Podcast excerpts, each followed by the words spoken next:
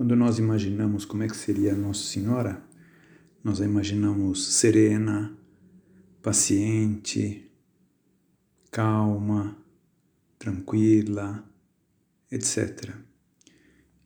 E em geral não se costuma associar isso à audácia. A gente tem uma outra imagem assim do que seria a pessoa audaz.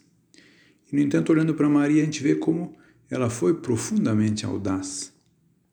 A gente pensa na anunciação do anjo. Ela diz sim à pergunta de se ela poderia ser, ou se ela queria ser, ou se ela aceitava ser mãe de Deus. E ela tem enorme audácia de dizer sim, apoiada em Deus, sim. Mas já antes a gente pensa a audácia de fazer aquela proposta para a sua própria vida de virgindade, que era contrária aos costumes assim da época, do ambiente, audácia também.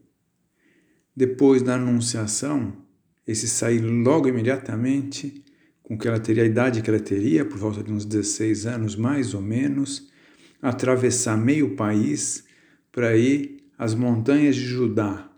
É de uma audácia chamativa. Hein? Depois, é, ir com nove meses de gravidez a Belém, quando tem que ir para o recenseamento, também mostra que ela enfrentava, era uma obrigação, mas ela acompanha José, ela vai. Hum? Depois, é, ir com José para o Egito, é, seguindo as indicações do anjo, hum? também não, não, se desesperou, não, era um novo desafio, era uma nova situação, mas para a qual contava com a graça de Deus. Depois, no início da vida pública de Jesus, ela propor a Cristo para adiantar os milagres. É, se adianta, ainda mulher, ainda não é, não é um, chegou o meu momento, mas Cristo faz o milagre pelo audaz pedido da sua mãe.